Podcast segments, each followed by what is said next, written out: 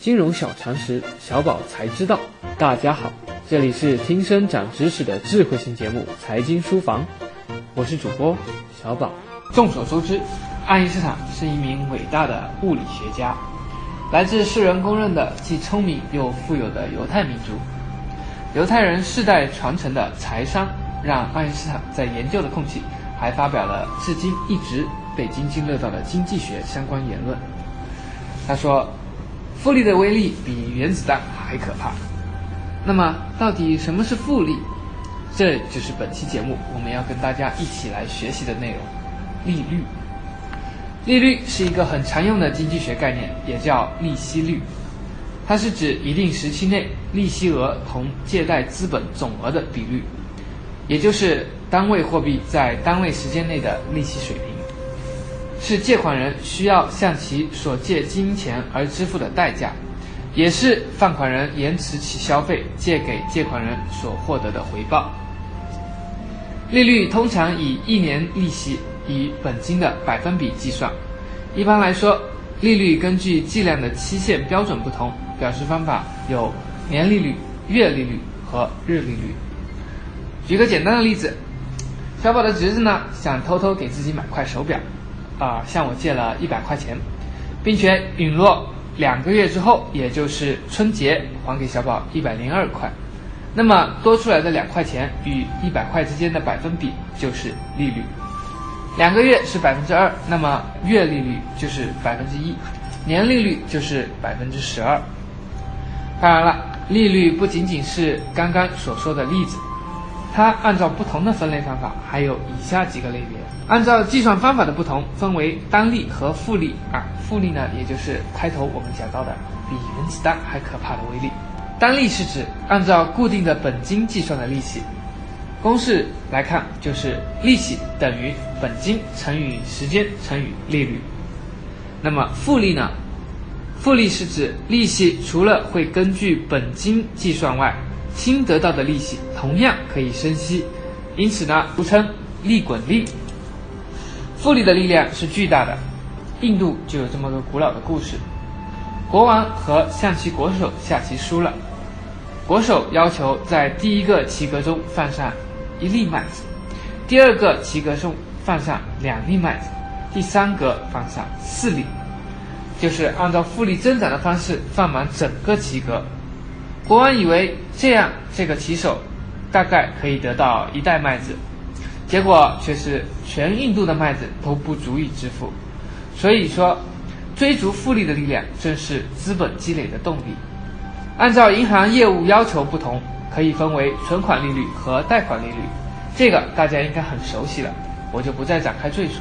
按照与市场利率供求关系，分为固定利率和浮动利率。最典型的例子就是房贷利率，在多数商业银行与购房者签订的个人住房借款合同上，对房贷利率的调整方式进行的约定都是这样的：贷款期限在一年以上，贷款利率于每年一月一日调整一次；在借款期限内，如未遇基准利率调整，则贷款利率不做调整。也就是说，对于多数房贷族来说，每一自然年度内各月的贷款利率是固定的，这个时候月利率是一个固定利率。但是呢，次年一月份是房贷利率调整的月份，就有可能会有上浮或者下调。这个年与年之间的利率呢，就是一个浮动利率。还有一些大家可能并不熟悉的，比如名义利率和实际利率、法定利率和市场利率等。那么利率到底有什么作用呢？在经济学中，利率是一个非常重要的指标。几乎所有的金融现象、金融资产都和利率有着一定的联系。在各国的宏观调控中，利率政策在中央银行货币政策中的地位非常重要。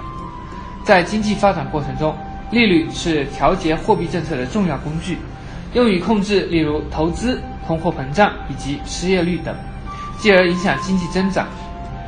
合理的利率对发挥社会信用和利率的经济杠杆作用有着重要的意义。在萧条时期，降低利息率，扩大货币供应，刺激经济发展；在膨胀时期，提高利息率，减少货币供应，抑制经济的恶性发展。利率政策也是我国货币政策的重要组成部分，是货币政策实施的主要手段之一。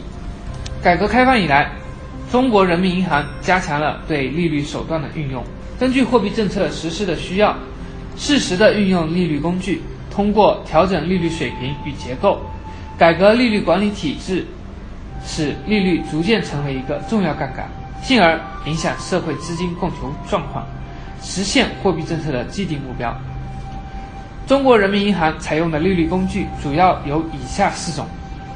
后续节目我们将对部分内容进行解读。首先，第一，调整中央银行基准利率；第二，调整金融机构法定存贷款利率；第三，制定金融机构存贷款利率的浮动范围；第四，制定相关政策对各类利率结构和档次进行调整等。使用利率这个经济杠杆时，也要考虑它的利弊。我们以日本十年漫长的经济衰退时期的零利率政策为例。上世纪九十年代初，泡沫经济崩溃后，大量借款不能偿还，给银行机构造成大量不良资产，日本经济陷入长期萧条，中小企业因资金周转不开大量倒闭，殃及中小银行金融机构跟着破产。为了刺激经济复苏，日本政府扩大公共事业投资，年年增发国债，导致中央政府和地方政府负债累累，财政濒临崩溃的边缘。国家几乎无法运用财政杠杆调节经济。为了防止经济进一步恶化，刺激经济需求，日本银行于1999年2月开始实施零利率政策。2000年8月，日本经济出现了短暂的复苏，日本银行一度解除了零利率政策。零一年，日本经济又重新跌入低谷。零一年三月，日本银行开始将金融调节的主要目标从调节短期利率转向融资量目标，同时再次恢复实际上的零利率政策。零六年七月十四日，日本央行解除实施了五年零四个月的零利率政策，将短期利率从零调高至百分之零点二五。零利率的解除也标志着日本经济开始明显复苏。在经济跌入低谷时，低利率的政策的实施减轻了企业的负担，为市场提供了足够的资金，但其负面影响也是不容忽视的。例如，由市场利率的下降引起的存款利率的下降，使储蓄者蒙受一定损失，直接影响到个人消费的提高。另外，由于短期资金唾手可得，助长了某些金融机构的惰性，因此过低的利率使金融机构丧失了扩展业务与进取开拓的内在动力。更为严重的是，低利率甚至零利率政策意味着日本利用金融手段刺激经济的余地也越来越少。所以在什么时间用什么幅度调整利率都是讲究艺术的。我们常说道高一尺，魔高一丈。利率如此深刻地影响着我们生活的方方面面，那么哪些因素可以影响利率呢？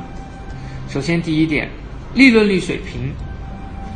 社会主义市场经济中，利息仍作为平均利润的一部分，因而利息率也是由平均利润率决定的。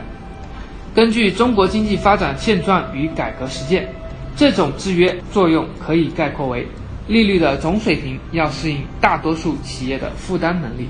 第二，资金供求状况，在平均利润率既定时，利息率的变动则取决于平均利润分割为利息与企业利润的比例，而这个比例是由借贷资本的供求双方通过竞争决定的。第三，物价变动幅度。怎样使自己持有的货币不贬值，或遭受贬值后如何取得补偿，是人们普遍关心的问题。这种关心使得从事经营货币资金的银行必须使吸收存款的名义利率适应物价上涨的幅度，否则难以吸收存款；同时，也必须使贷款的名义利率适应物价上涨的幅度，否则难以获得投资收益。所以，名义利率水平与物价水平具有同步发展的趋势，物价变动的幅度制约着名义利率水平的高低。第四，国际经济环境。改革开放以后，中国与其他国家的经济联系日益密切，在这种情况下，利率也不可避免地受国际经济因素影响，例如国际间资金的流动、国际间商品竞争的影响、国家外汇储备量的多少等。第五，政策性因素。中国社会主义市场经济中，利率不是完全随着信贷资金的供求状况自由波动。它还取决于国家调节经济的需要，并受国家的控制和调节。